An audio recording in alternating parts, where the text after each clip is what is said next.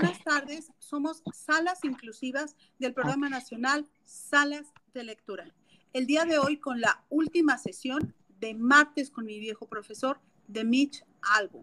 Este libro donde se habla sobre la esclerosis lateral amiotrófica. Esta es la última sesión y vamos a comenzar con un breve resumen de algunos extractos del capítulo 19 al 21 en voz de la compañera mediadora Yolanda. Adelante, Yolanda. Gracias, ¿qué tal? Bueno, iniciamos entonces. Es con noveno martes, cómo perdura el amor. Tengo a muchas personas que se han relacionado conmigo de maneras estrechas, íntimas, y el amor es lo que te hace seguir vivo, aún después de que te hayas ido. Creo en estar plenamente presente, dijo Maury. Esto significa que debes estar con la persona con la que estás. Ahora que estoy hablando contigo, Mitch, intento centrarme solo en lo que está pasando entre los dos. Aprender a prestar atención. ¿Qué importancia podía tener aquello? Ahora sé que es más importante que casi todo lo que nos enseñaron en la universidad.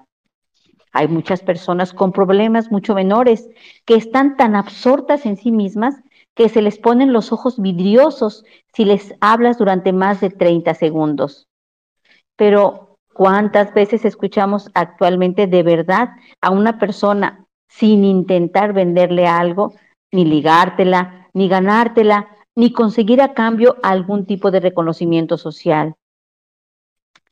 El décimo martes hablamos del matrimonio. Una cosa he aprendido acerca del matrimonio, dijo después. Te pone a prueba.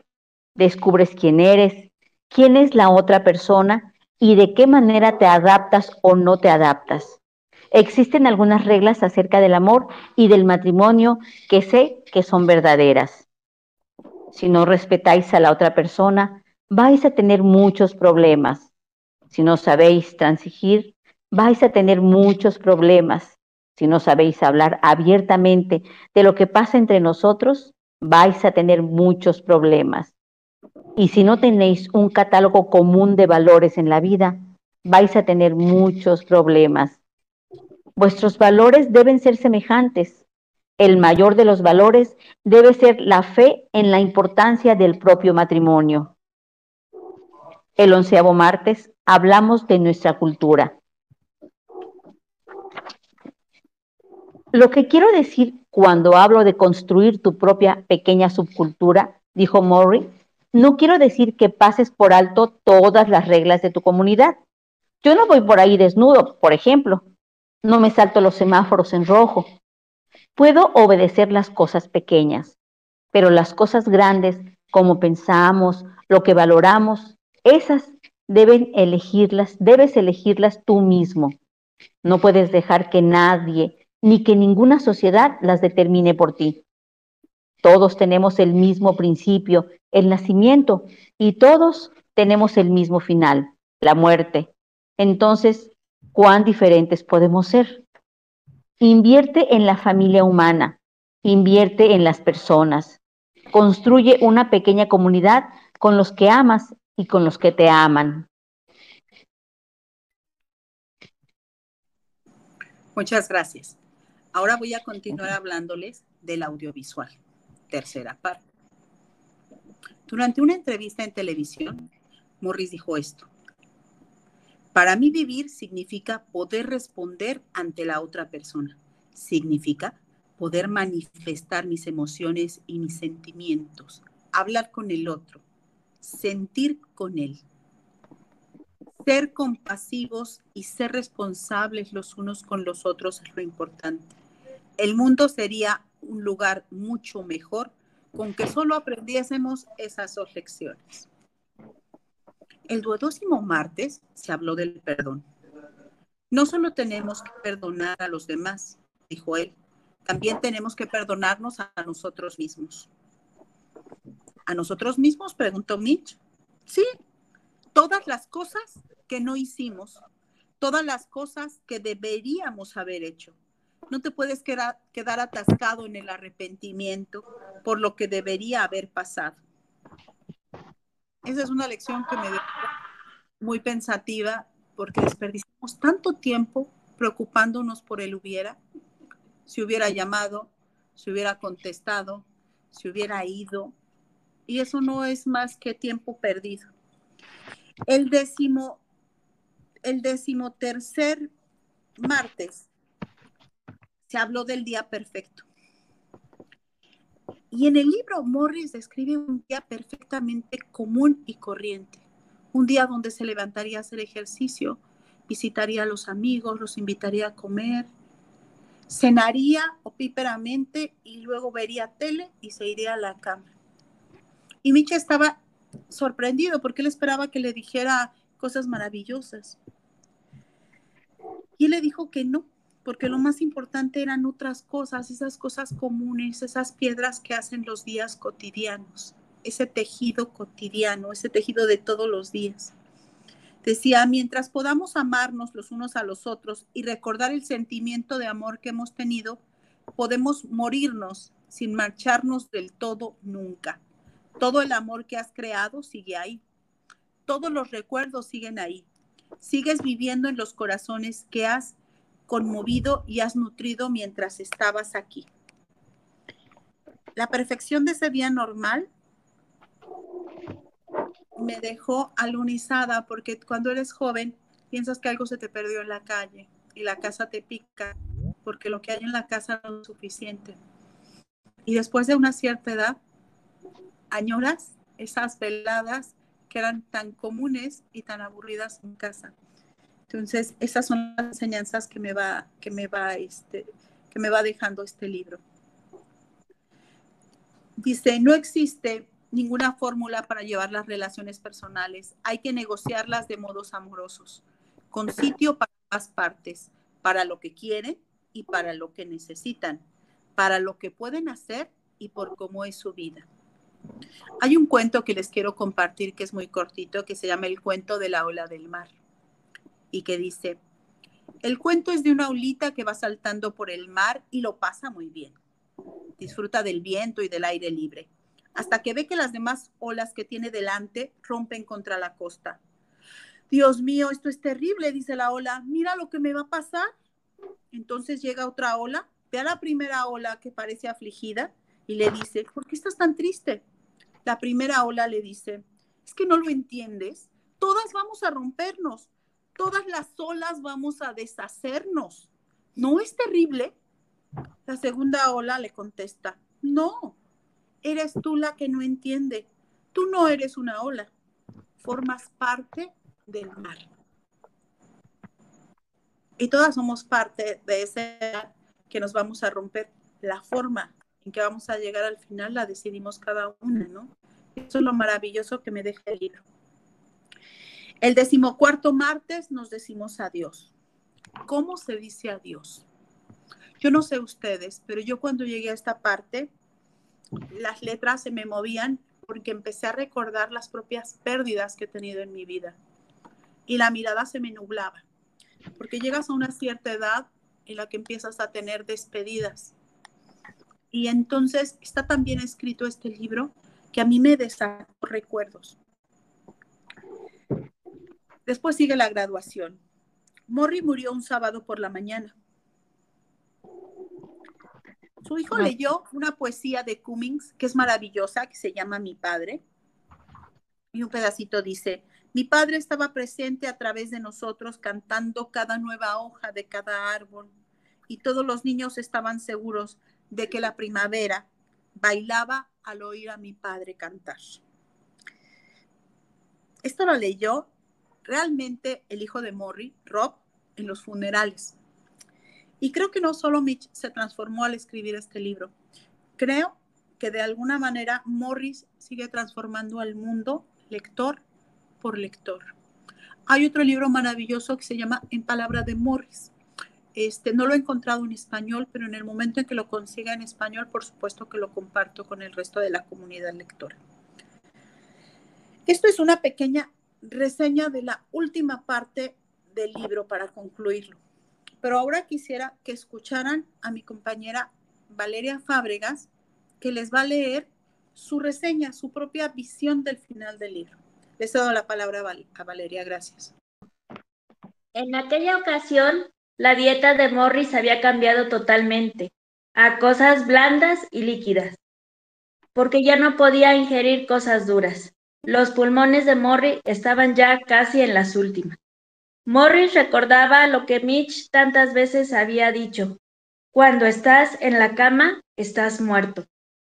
Y después de verlo tanto tiempo, así, él empezaba a creerlo por su piel pálida y fría.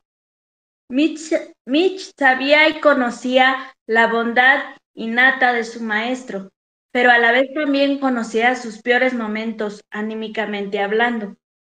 Una frase que, que, este, que a mí me, me mucho fue, las personas son malas solo, solo cuando se ven amenazadas.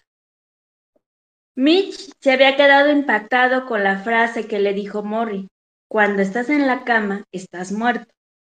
Mitch estaba realmente preocupado por su maestro. No le gustaba pensar en que pronto se, se despediría de él.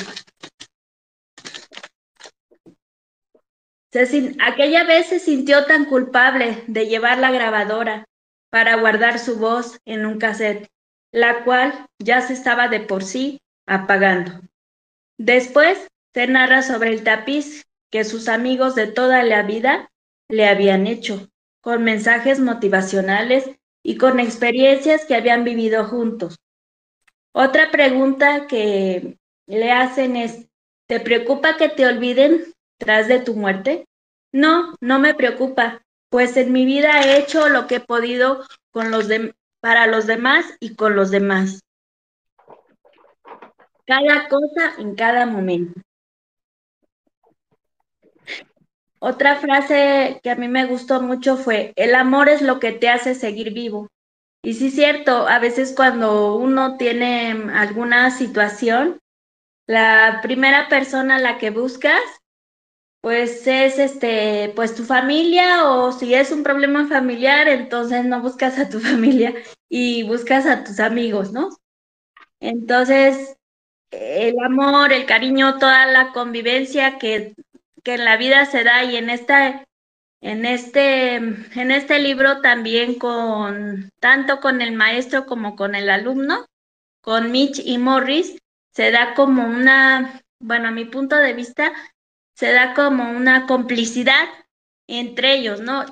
a tal grado que el alumno quiere tanto a su maestro y está tan involucrado con él en el buen sentido que eh, pues se da tiempo de ayudarlo en todo eh, lo que él, lo que él puede en, en, lo que dentro de su tiempo, o sea, del tiempo de, de Mitch, pero también no le importa en qué, en qué ayudarlo, o sea, está dispuesto a ayudarlo en lo que sea necesario en ese momento. Y yo siento que los amigos, así, o sea, cuando, cuando tú, pues, no sé, le hablas a alguien y le dices, no, pues es que me pasa esto o aquello, y tú sabes perfectamente que la persona que le estás hablando, mm, pues te va a decir eh, lo que ella siente, pero también como a ti te conoce, pues va, va a saber perfectamente cómo te sientes tú. Entonces, los amigos normalmente tienen las, las palabras exactas para, para hacernos sentir mejor en el momento, eh, en el momento más difícil que estamos viviendo en ese, en ese, en esa ocasión, ¿no? Y bueno, luego dice, mm, a otra cosa que me gustó mucho, eh, bueno, eh, no sé, este, Sofi, ¿sigues tú? Sigo yo. Sí, adelante. Bueno, les voy a hacer una lectura sobre este, lo que leímos esta semana y hay un pequeño fragmento que dice así. Bueno, esta se refiere a la última entrevista de Coppel en el programa de Nightline. Eh, Morri le comentó, Sed compasivos y sean responsables los unos de los otros. El mundo sería un lugar mucho mejor con solo que aprendiéramos estas lecciones. Amaos los unos a los otros o moriréis. Fin de la entrevista. Oye, lo has hecho muy bien, le dijo Coppel. Te he dado lo que tenía, comentó Morri. Siempre lo das. Ted, esta enfermedad me está golpeando el espíritu, pero no se adueñará de él. Se adueñará de mi cuerpo, no se adueñará de mi espíritu. Comentó Morri y levantó los ojos al techo y dijo, estoy negociando con el de arriba ahora mismo. Le estoy preguntando, ¿se me concede un puesto de ángel? Era la primera vez que Morri reconocía que hablaba con Dios. Vamos a, hablar un poquito de lo que nos ha despertado la lectura de este libro, la lectura de este libro de Martes con mi viejo profesor. Si alguien quiere comentar, este, bienvenidos.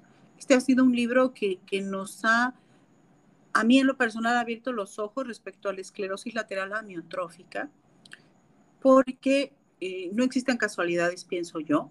Y hoy, hoy hablé con una persona que tiene dos parientes con esclerosis lateral amiotrófica y, fue desgarrador escuchar la manera en que su cuerpo se va quedando confinado a, una, a una posición, a un ver cómo poco a poco se va colapsando y nos hace entonces estar más conscientes de disfrutar el aquí y el ahora y de estar conscientes también que esta es una, una situación que requeriría más investigación alrededor del mundo, no solo hablo en México, pero la realidad mexicana es, es, terrible, el, el, modo de indefensión que están muchas personas con discapacidad y muchas más personas que tienen esclerosis lateral amiotrófica.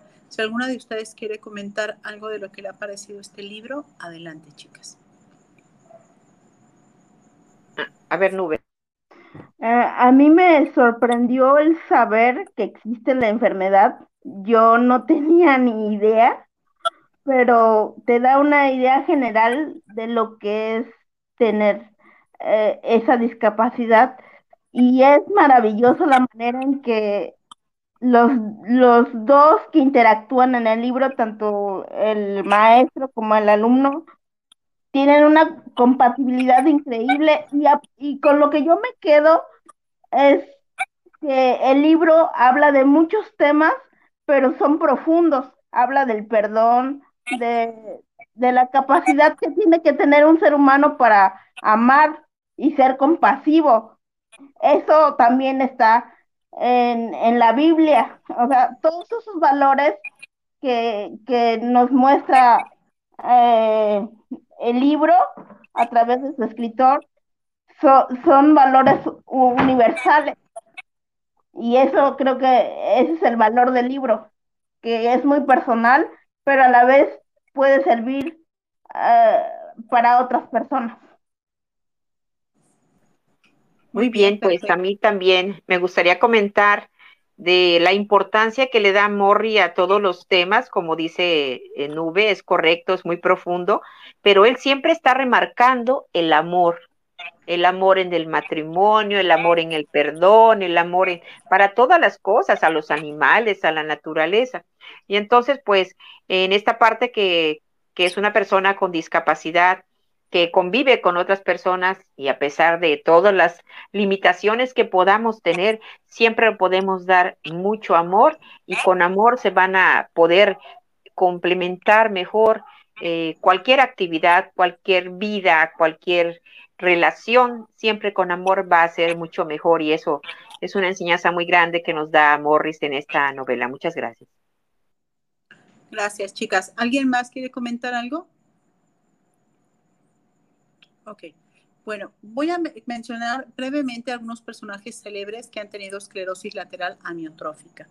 El más conocido por todos es Stephen, Stephen Hawking, perdón, el científico inglés que falleció en 2018 a los 76 años, después de estar viviendo con la enfermedad durante 55 años.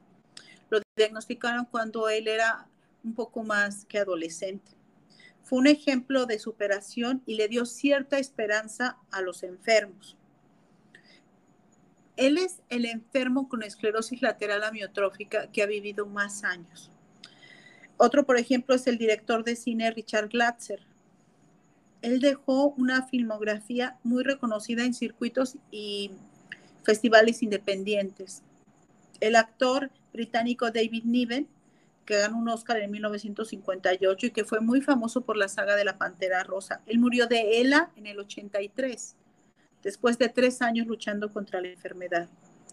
Yo sé que todos ustedes escucharon sobre el, desafío que había en las redes sociales. Eso fue para hacer visible la ELA en el 2014.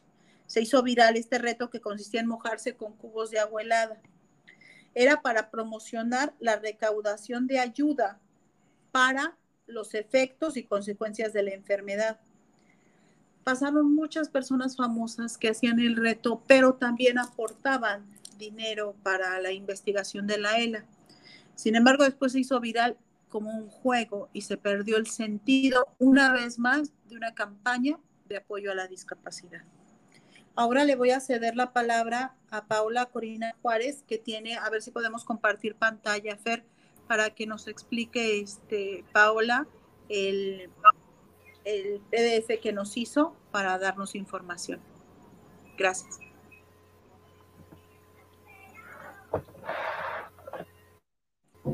Sí, sí, sí se escucha. Vivir con esclerosis lateral amiotrófica.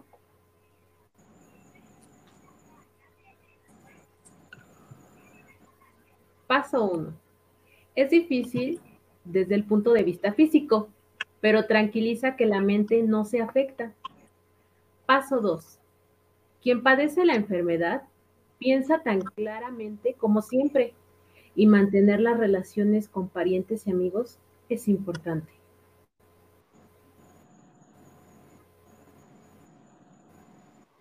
Paso 3.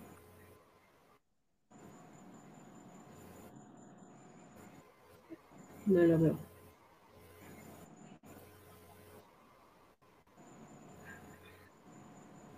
Paso 4. Se debe tratar con respeto, con normalidad.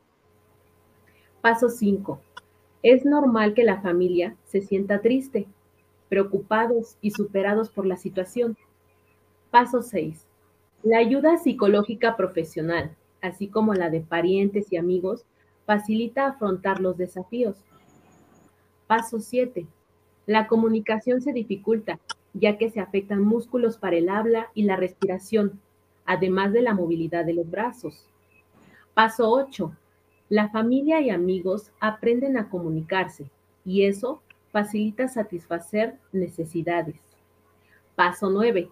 Se sigue investigando los porqués sobre ELA, además de desarrollar nuevos y mejores tratamientos. ¿Listo? Eso se debe tomar en cuenta o te lo explico nuevamente. Ah, excelente, excelente. Esta fue la última sesión de martes con mi viejo profesor de Mitch Album. Ustedes escucharon las voces del equipo de salas inclusivas, que este día participaron Fernanda Pérez, controlando que hagamos lo que tenemos que hacer, Nube, nuestro miembro honorario de la sala, Paola Corina Juárez, Yolanda Tafoya, Valeria Fábregas, Leti Flores. Y Sofía Chiquets. Nosotras somos salas inclusivas, mediadoras con y sin discapacidad, trabajando para la normalización de la diversidad somos parte del programa nacional Salas de Lectura. Los invitamos a acompañarnos en la lectura en el mes de diciembre de Flores para Algernon de Daniel, Keyes, un libro que habla sobre la discapacidad intelectual. Muchas gracias. Buena mar y mejores lecturas.